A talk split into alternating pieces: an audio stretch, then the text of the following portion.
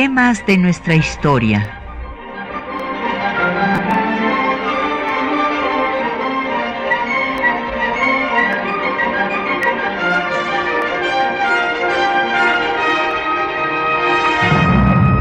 Un espacio que difunde el conocimiento del pasado para comprender nuestro presente. Programa a cargo de la maestra Patricia Galeana.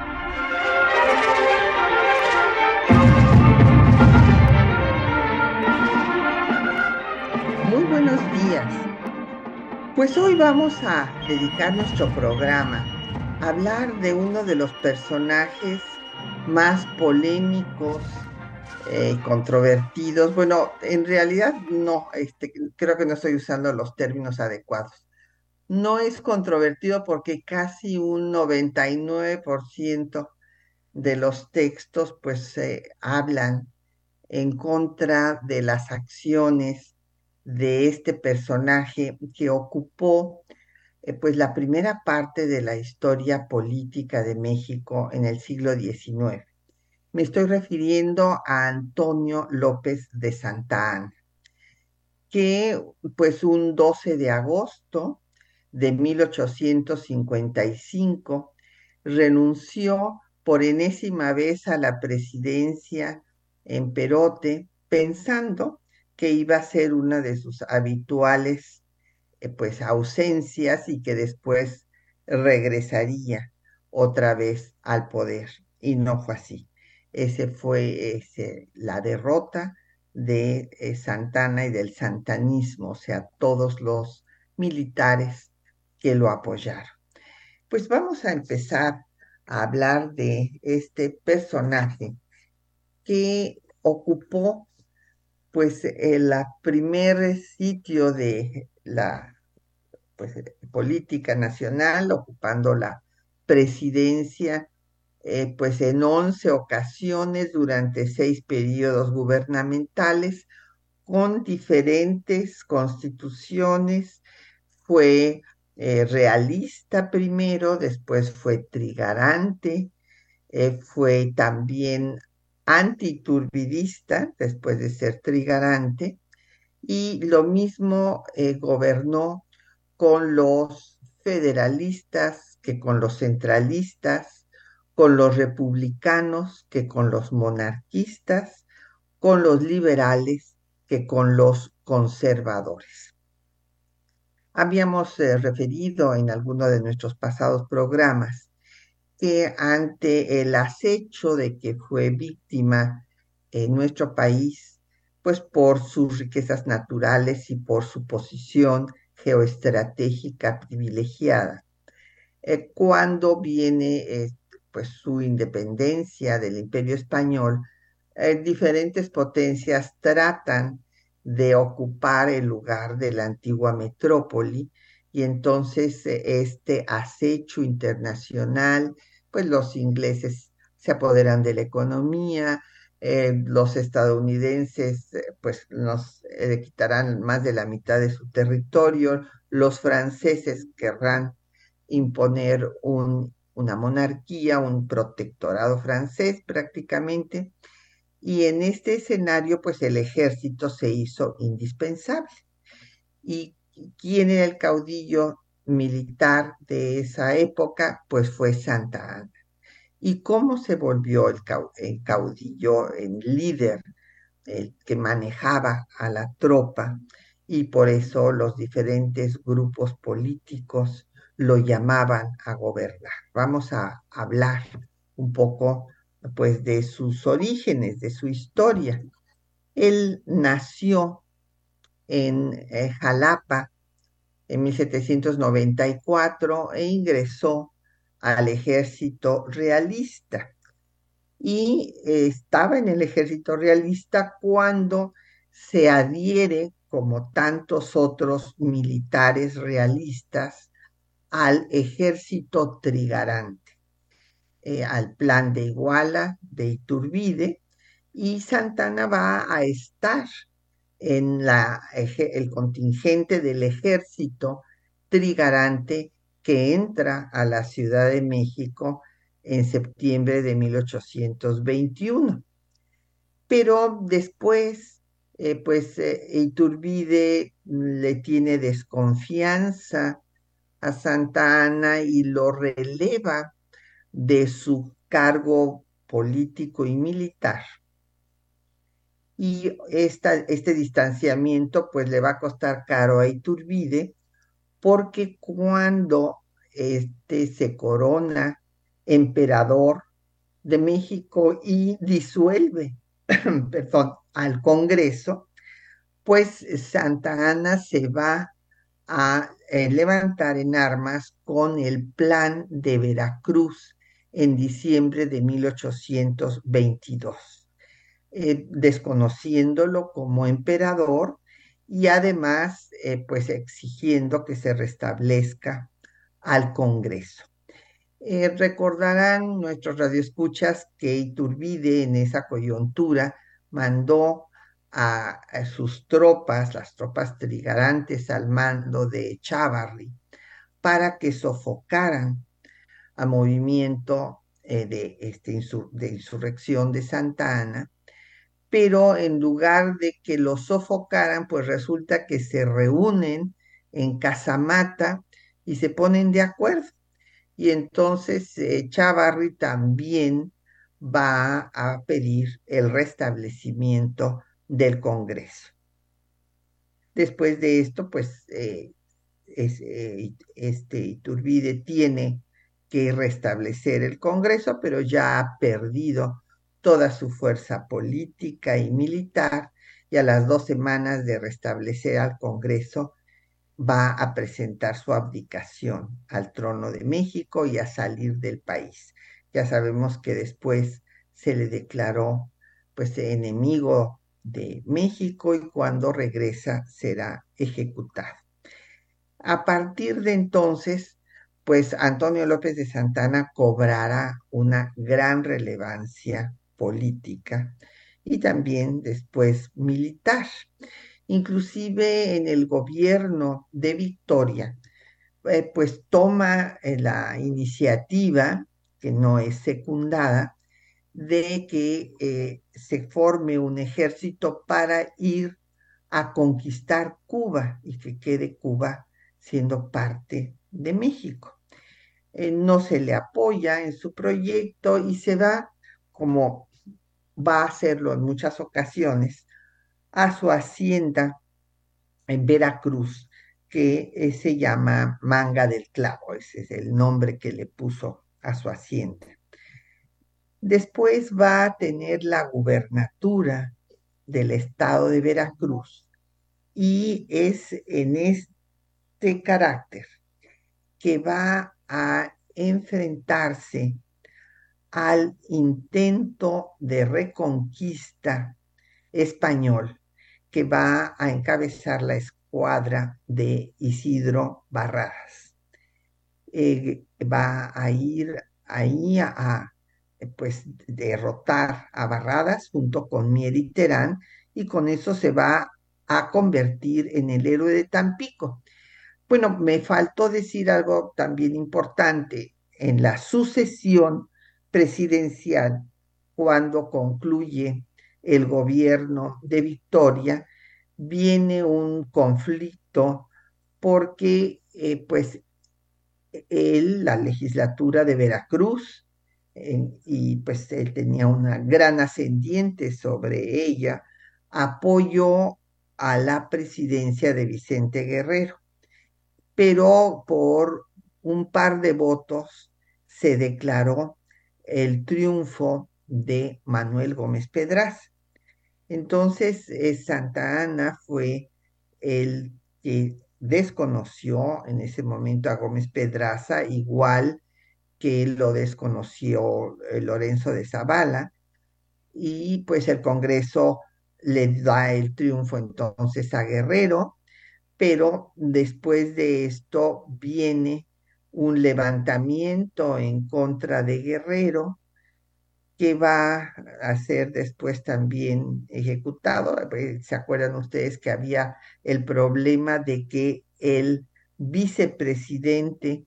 era el que había quedado en segundo lugar, en este caso en tercero, que fue Anastasio Bustamante, y por lo general pues estos eh, eh, que quedaban en segundo lugar, que habían sido los rivales del que ocupaba la presidencia, pues hacían todo lo que podían para derrocarlo. Y ahí también Santa Ana tiene un papel político importante porque va a hacer que se firmen pues un arreglo de manera que regrese eh, Gómez Farías después de la firma de los tratados de Zabaleta a, a terminar la presidencia, ya que a Guerrero, y esto es muy lamentable porque es el primer presidente afrodescendiente de nuestro país, que va a ser declarado imposibilitado para gobernar en 1830 y va a ser ejecutado después en 31 y entonces eh, pues eh, será cuando venga Gómez eh, Pedraza después de que se desconozca todo lo que hizo Anastasio Bustamante, que venga a terminar el gobierno, este periodo tan pues accidentado de el, el segundo gobierno de la República Federal eh, de nuestro país, ya que el primer gobierno lo encabezó Victoria, pero en el segundo periodo presidencial pues viene este problema entre Guerrero, Gómez Pedraza, después interviene Bustamante y finalmente pues acaban con Guerrero.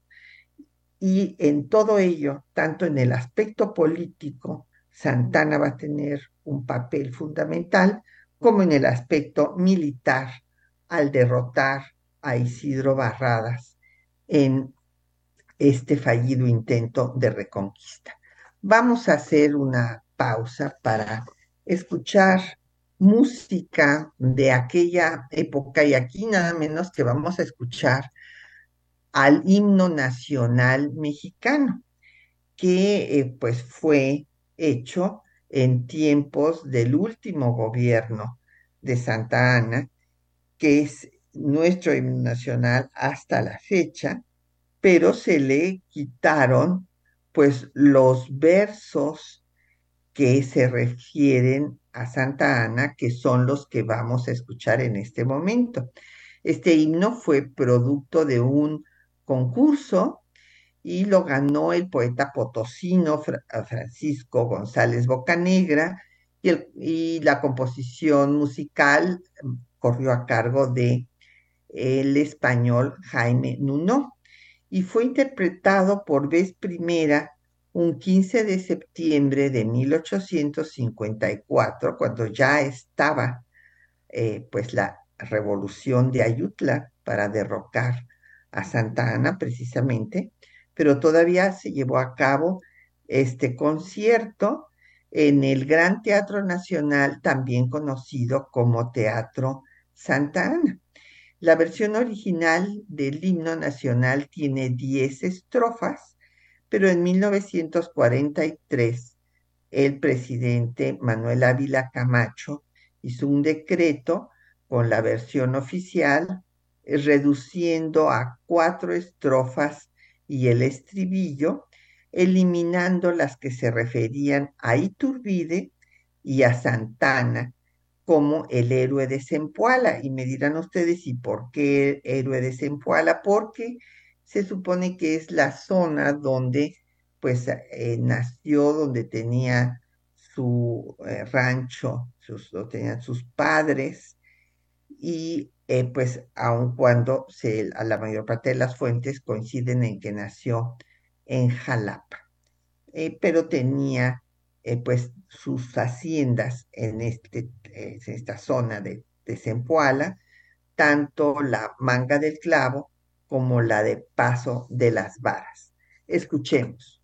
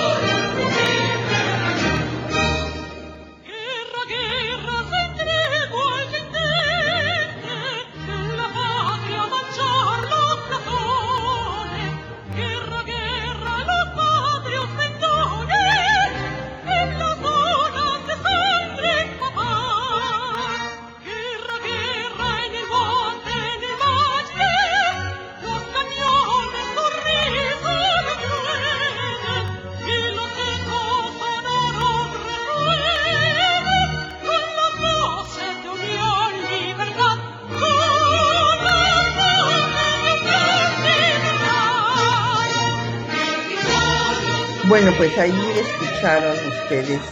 la estrofa dedicada a Santa Ana y nos han llamado eh, nuestras radioescuchas. Citlali Leiva nos pregunta que por qué quería ser presidente si yo he dicho muchas veces que no le gustaba estar detrás de un escritorio gobernando. Pues porque le gustaba tener el poder Citlali. No le gustaba eh, trabajar, gobernar. A él lo que le gustaba era ser el, el desideratum del poder,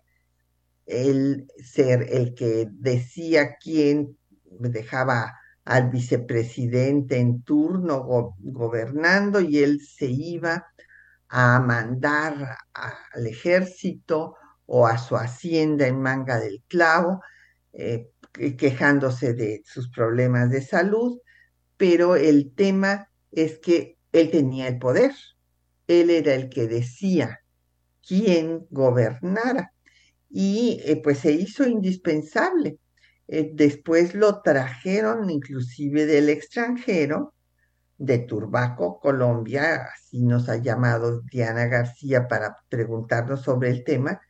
porque en sus exilios, él, pues una, la primera vez se fue a La Habana y después se fue a Turbaco y allá eh, hizo obras importantes, pero para terminar con el primer punto, pues le gustaba tener el poder, pero no gobernar. Andar en campaña era lo suyo. En su caso, lo que le gustaba era salir a dirigir a los ejércitos, aunque fue un pésimo estratega, pero era muy popular entre la tropa. Entonces lo que le gustaba es que lo aplaudieran, que lo vitorearan y decir quién se pusiera a trabajar a gobernar. Ese era Santana. Y Diana, que nos llamó de Colombia, le mandamos muchos saludos a nuestros hermanos colombianos, dice que por qué allá en Turbaco pues hizo cosas positivas y que si no hizo algo parecido aquí, pues no, Diana. Y Diana me pregunta que por qué allá sí, en Turbaco, él fue un benefactor.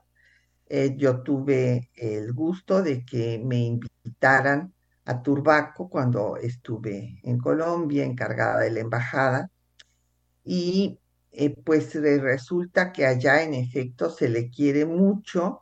porque fue un benefactor, él vivió eh, de tiempo corrido, fueron dos años, de 48 a 50, después regresó otra vez. Y la primera vez que estuvo por allá, pues se dedicó a ser un benefactor, restauró la iglesia, el cementerio, eh, pues eh, hizo el camino real que estaba en muy malas condiciones a Cartagena, nada menos, y pues esto no lo hizo en México. ¿Por qué me pregunta Diana? Pues es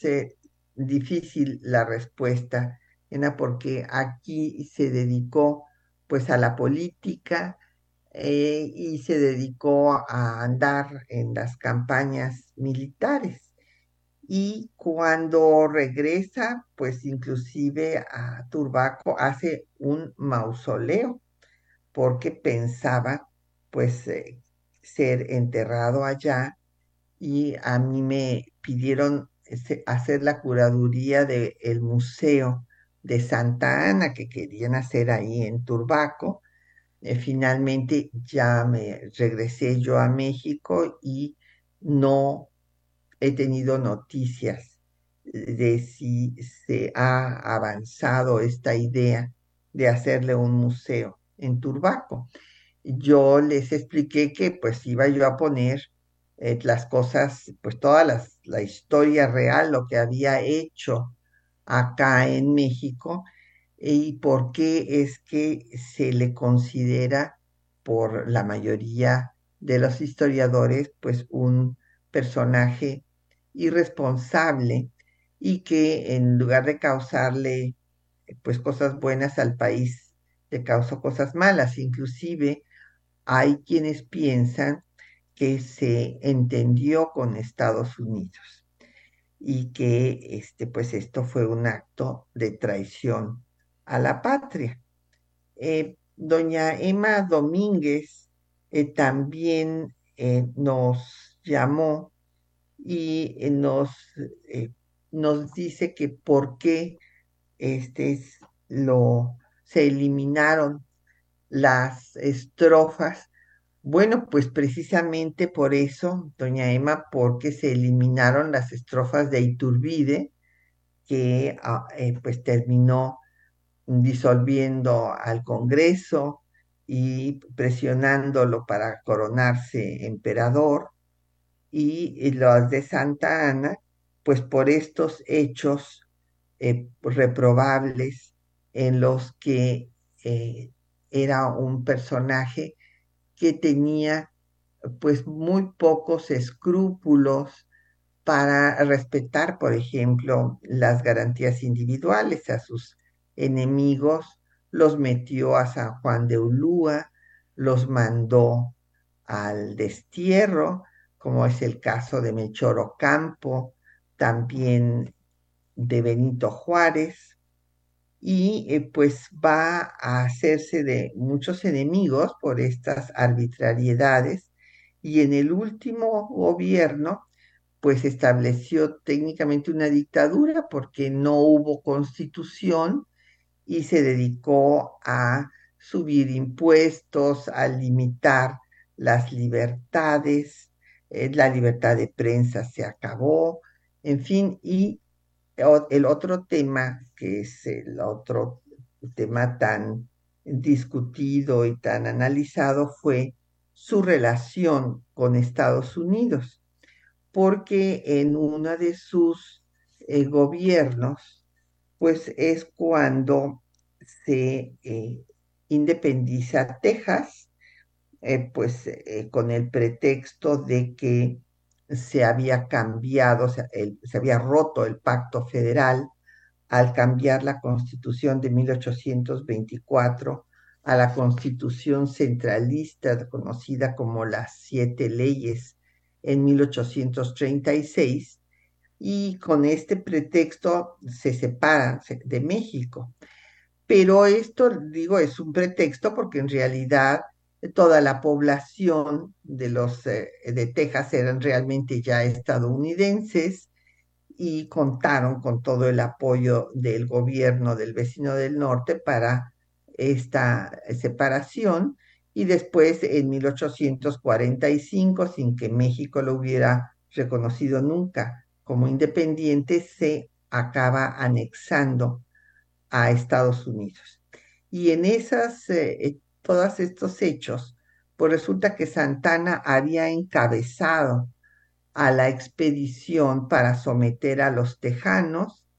Hay una toma muy sangrienta en el Álamo,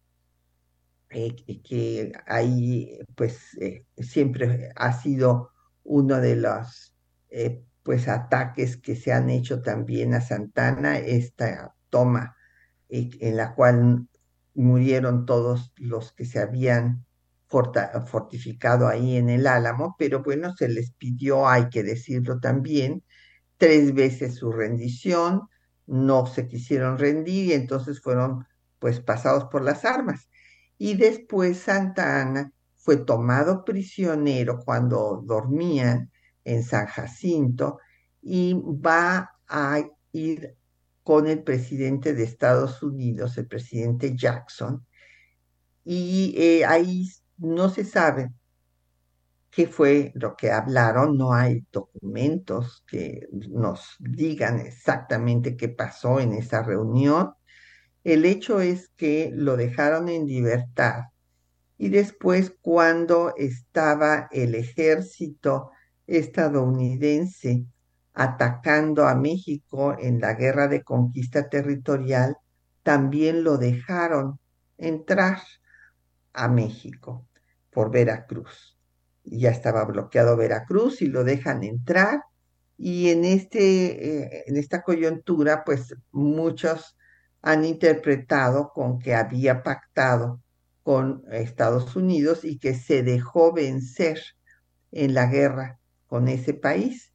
Esto no se sostiene en el sentido de que no, no sabemos, él puede haber ofrecido todo y a lo mejor sí ofreció que iba a ayudarles, pero él ofrecía muchas cosas y nunca pensaba cumplir nada, o sea, es, así era su forma de ser.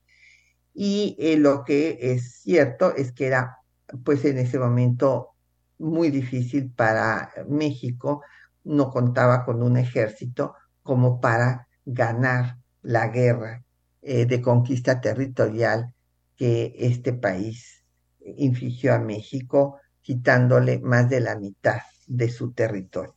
De ahí, pues, que se le quede el nombre de, eh, pues, traidor a, México, a Santana. Y eh, pues vamos a hacer la pausa para escuchar los textos que les hemos seleccionado para el día de hoy en donde eh, pues eh, vamos a ver qué es lo que eh, querían en el plan de Ayutla, que se le ha llamado revolución porque llegó una tercera generación de del Estado confesional para hacerlo un Estado laico y acabó con el militarismo que había dominado al país desde la caída de, desde el imperio de Iturbide hasta la caída de Santa Ana. Eh, y ahí van ustedes a ver cómo eh, se formó un comité eh, de los expulsados y perseguidos liberales por Santa Ana, que fueron Ocampo, Juárez, Mata, Arriaga, un comité que quería hacer una revolución, querían hacerla primero en el norte, pero Santiago Vidaurri no respondió y en cambio estalló la revolución de Ayutla en el sur y entonces eh, Juárez se trasladó para estar asesorando a Juan Álvarez a que no negociara con los santanistas. Escuchemos el contenido del plan de Ayutla.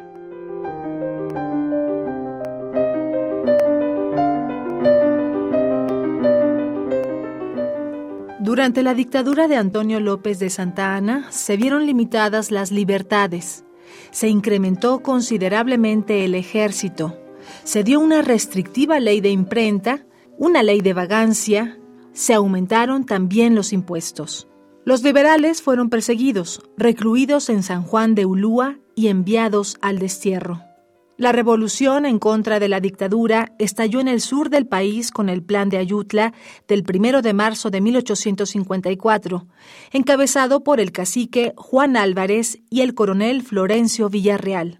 El levantamiento inició después de que Santa Ana quisiera apropiarse de la aduana de Acapulco, cesando a Ignacio Comonfort, que estaba a su cargo. En el plan se desconoce al gobierno santanista por no respetar las garantías individuales y haber vendido territorio mexicano a Estados Unidos.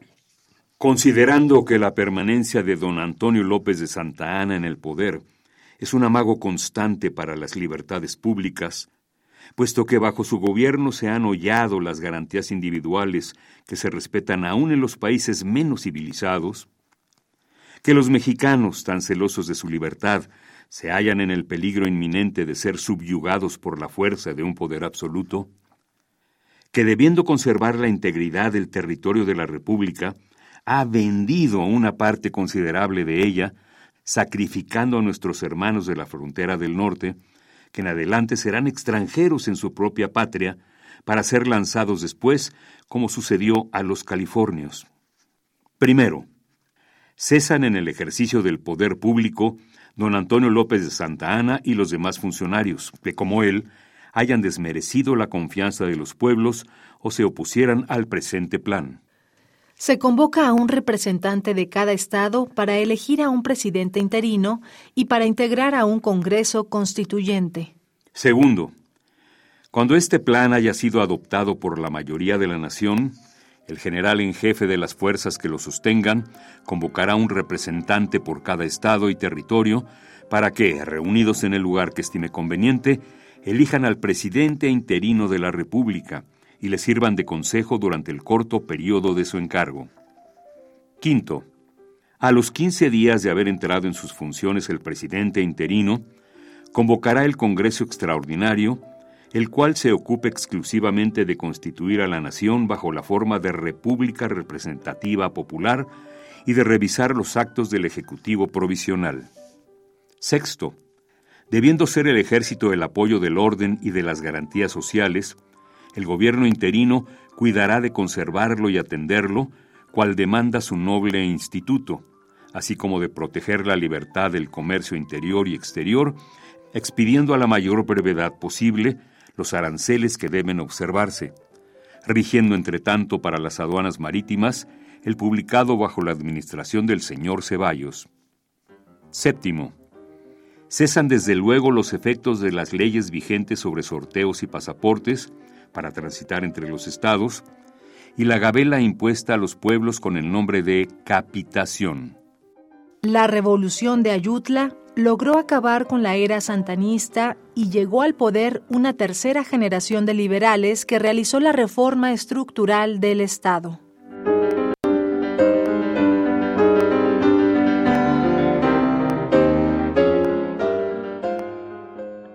Bueno, pues ahí tienen ustedes al plan de Ayutla, en donde eh, pues se va a desconocer a Santa Ana por a dos temas que ustedes habrán oído, escuchado en, en el texto, por haber violado las garantías individuales y por la venta de la mesilla. Aquí muchas veces eh, las personas confunden y creen que se le está acusando de haber vendido la mitad del territorio nacional. No, de esto se, algunos autores piensan que se dejó ganar la guerra en contra de Estados Unidos, cosa que como les digo, aunque hubiera querido, no sabemos si realmente tenía entendimientos o no entendimientos con los estadounidenses, pero no había posibilidades de ganar esa guerra de todas maneras. Y en el caso del el territorio que él vendió, pues es el del Tratado de la Mesilla de 1853, que déjenme decirles que fue una negociación magnífica, desde luego no hecha por Santa Ana, que como les digo, él no gobernaba y dejaba pues que eh, sus ministros hacer lo que consideraran porque él ni siquiera sabía nada de estas cosas. y fue Manuel Díez de Bonilla el que como encargado de relaciones hizo esta negociación que fue una negociación muy difícil porque no era lo mismo eh, pues eh, negociar con Estados Unidos antes de la guerra que después de haber perdido la guerra y eh, se le exigía al gobierno mexicano aceptar bajar la frontera a la mitad del estado de Chihuahua y querían, imagínense ustedes este, lo que habría sido eso, y querían desde luego Baja California y también Tehuantepec. Y entonces Manuel Díez de Bonilla no acepta la modificación de la frontera, no acepta tampoco vender Baja California, pero sí vende el Valle de la Mesilla, este valle de más de 76 mil hectáreas que afectó a los estados de Chihuahua y Sonora, y esto para que hicieran su ferrocarril transcontinental en Estados Unidos, porque se les atravesaban las rocallosas, y también se comprometió al darles el paso por Tehuantepec. De hecho, se les otorga el paso por Tehuantepec de personas, mercancías, y se establece en el artículo octavo que se hará un tratado específico para el, paso de tropas por Tehuantepec y este es el que le exigen al gobierno de Juárez cuando está en plena guerra civil y de ahí surge el proyecto del Tratado Macleino Campo que finalmente es un tratado insubsistente porque nunca se firma.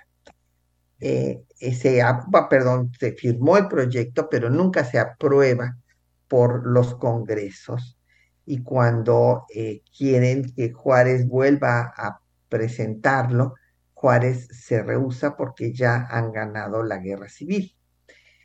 Aunque venía, desde luego, pues la intervención francesa y esta, eh, el tener un apoyo de Estados Unidos era fundamental para enfrentarse a los franceses, pero como también estalla la guerra civil en Estados Unidos, pues esto va a facilitarle las cosas a Napoleón III para eh, venir a traer a Maximiliano. Eh, nos preguntaron también nuestra radioescucha Lucía García que qué obra puedo recomendarle sobre Antonio López de Santa Ana. Bueno,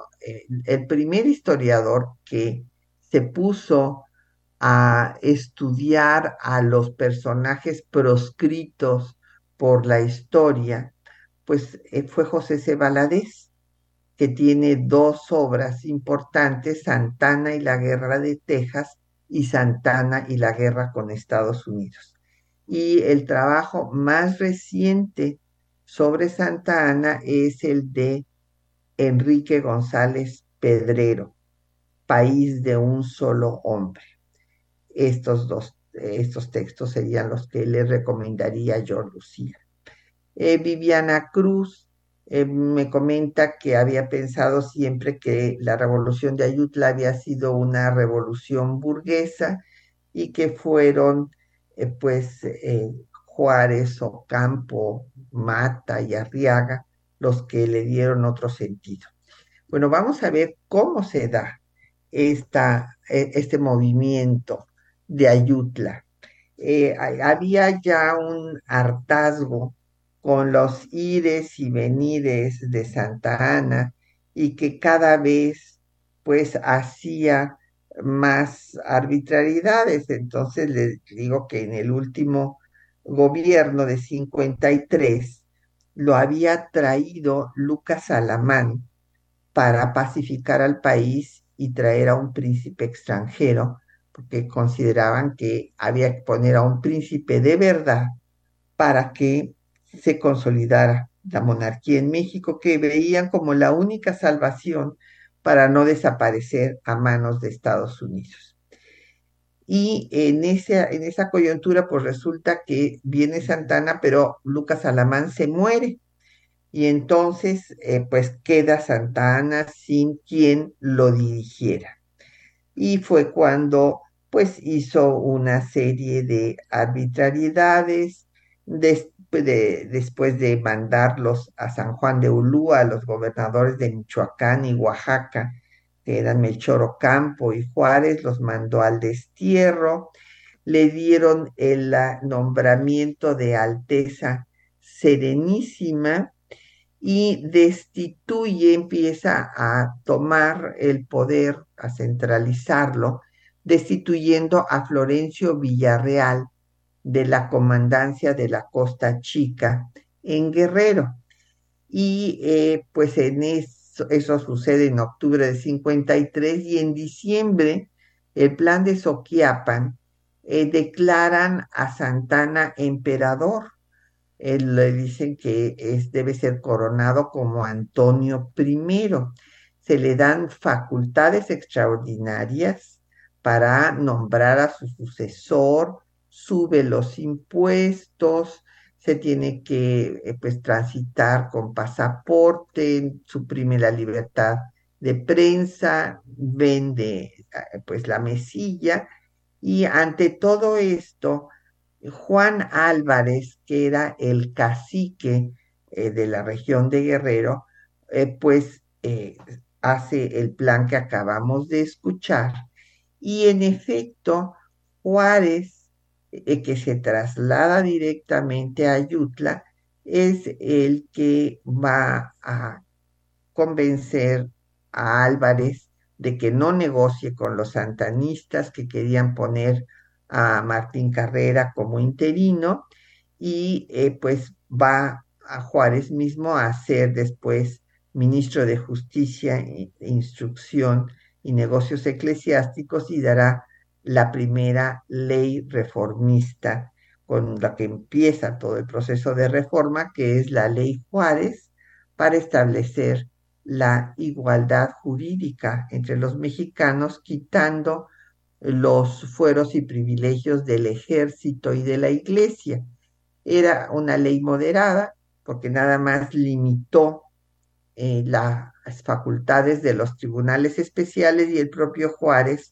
después dijo que había que haberlos eliminado totalmente eh, porque no deberían de existir en tiempos de paz y eh, me refiriéndose al ejército y los eclesiásticos definitivamente no tenían por qué tener tribunales, eh, salvo para los asuntos internos, ¿verdad?, del culto. En ese sentido, esta ley va a desatar la chispa de la contrarrevolución o de la rebelión y pues vendrá el obispo de Puebla a financiar el levantamiento armado de Antonio Aro y Tamariz y pues realmente así inicia la guerra de reforma. Vamos a hacer otra pausa para escuchar música de aquella época. Vamos a escuchar Ecos de México en su versión original,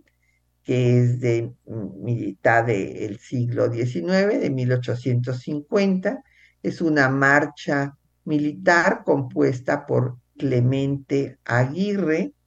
y eh, después se hizo un arreglo para piano en 84.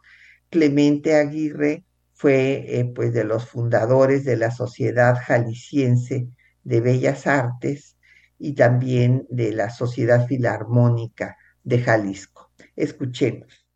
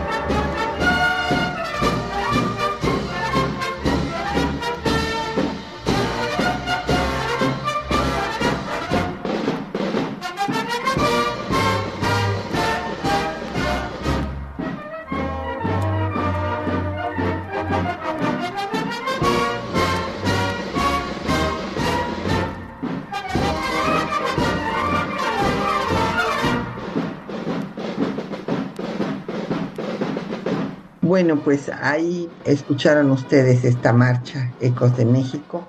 de Clemente Aguirre y nos llamó Rita Santos eh, señalando que es importante la reivindicación de estos eh, diplomáticos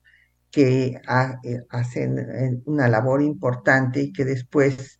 pues no se sabe de ella porque pues se centran eh, la mayor parte de los trabajos historiográficos en los eh, personajes centrales de la política, como en este caso, pues en Santa Ana. Tiene razón, Rita, en ese sentido le recomiendo la colección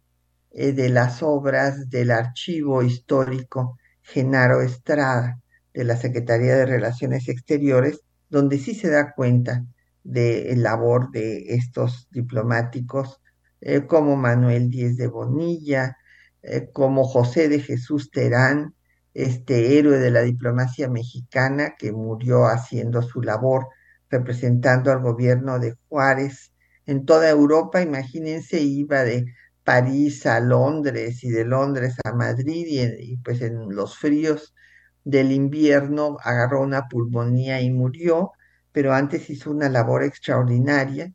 para eh, pues darle cuenta al gobierno juarista de todas las cosas que estaba planeando Napoleón III para imponer al imperio. Fue inclusive a ver a Maximiliano a Miramar para tratar de disuadirlo de que viniera. En fin, ciertamente ha habido labores admirables también eh, la de Matías Romero defendiendo los intereses de México frente a Estados Unidos y ello está publicado, eh, pues parte de su documentación, de su archivo, en la colección del archivo histórico de la Cancillería mexicana. Pues veamos en lo que nos queda del programa eh, qué pasó con Santa Ana. Pues resulta que este, la revolución de Ayutla va a triunfar porque pues él como de costumbre encabeza al ejército y sale eh, rumbo a Acapulco para tomar Acapulco. Ahí no logra derrotar a Ignacio Comonfort y ante este fracaso trata de sobornarlo, pero bueno, pues eh, este Comonfort no acepta y entonces se regresa a México porque acá había dejado en ese momento el gobierno eh, este como solía hacer y dice que todo todo está bien pero pues eh, no la gente no le cree hace un plebiscito va ahora sí que para la revocación del mandato para según él, fortalecerse en el poder, pero el plebiscito está en su contra y él eh, pues difunde lo contrario a lo que había salido en el plebiscito y finalmente pues eh, decide eh, renunciar pensando que va a regresar. Cabe decir que cuando se va de la Ciudad de México y renuncia en Perote y después se va otra vez a Turbaco, en donde erige su mausoleo. Aquí en la Ciudad de, eh, México va a desenterrarse su pierna, esto ya no nos dio tiempo de eh, extendernos en el momento en el que fue también declarado héroe cuando los franceses bloquearon en la guerra de los pasteles Veracruz y él perdió su pierna, su pierna izquierda, y eh, después se enterró con honores, pero cuando se va de la Ciudad de México en 1855, pues la desentierra la gente, la arrastra por las calles de la ciudad, destruyen su estatua en la Plaza del Volador y eh, pues llega eh, esta tercera generación de liberales al poder. Es importante ver qué pasó con Santana después, pues resulta que cuando viene la intervención francesa, él va a ofrecer sus servicios como militar al gobierno de Juárez, que desde luego no lo acepta, pero después también se las ofrecerá al imperio. Les digo que él no, no tenía absolutamente ninguna convicciones ideológicas y eh, pues eh, llega al puerto de Veracruz, lo deja entrar eh, el ejército, porque viene como aliado de Almonte, Juan Nepomuceno Almonte, el hijo de Morelos, que se eh, había ido al lado conservador y después con los eh, intervencionistas, y ahí lanza una proclama, y entonces cuando lanza esta proclama, pues eh, que era el general en jefe del ejército francés en ese momento, lo saca del país y le dice que no, o sea, que se le prohíbe regresar. Eh, sin embargo, hay que eh, reconocer, como él escribió en sus memorias, que el mundo no desconoció su nombre, porque todavía en 1866 eh, se entrevistó en San Tomás con Seward, el secretario de Estado de Estados Unidos y eh, eh, según esto estaba Estados Unidos viendo que si Juárez sucumbía frente a la intervención y al imperio, ver cuáles eran las posibilidades que tendría Santa Ana de regresar al poder. Eh, él se ofreció inclusive como mediador entre Juárez y Maximiliano y eh, publicitó que tenía el respaldo de Estados Unidos. Y ahí pues el propio cónsul de Estados Unidos lo desmiente. Finalmente fue, eh, regresa al país y es eh, apresado en 1867 cuando ahí había triunfado la República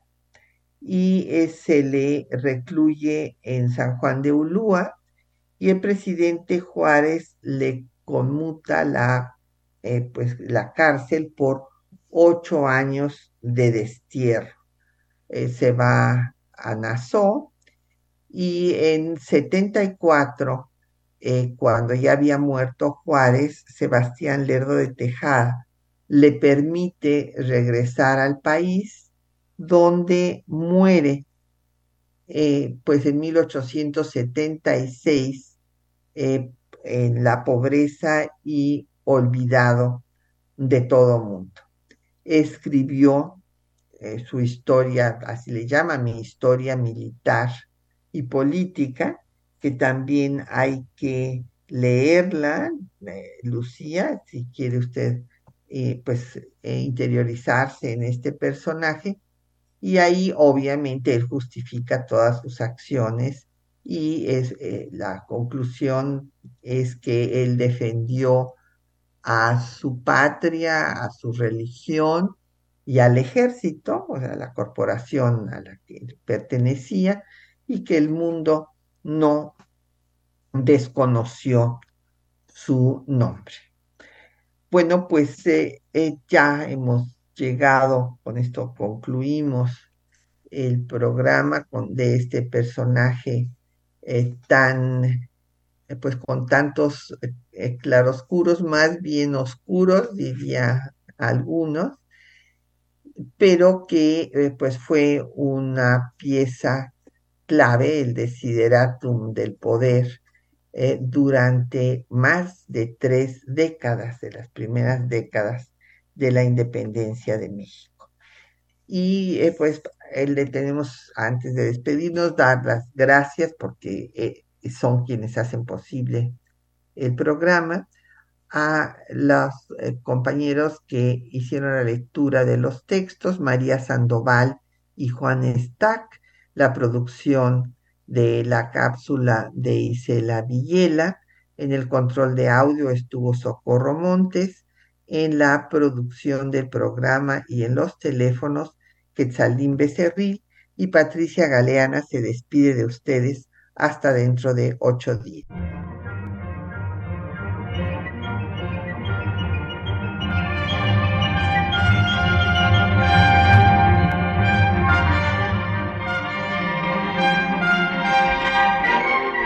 Temas de nuestra historia.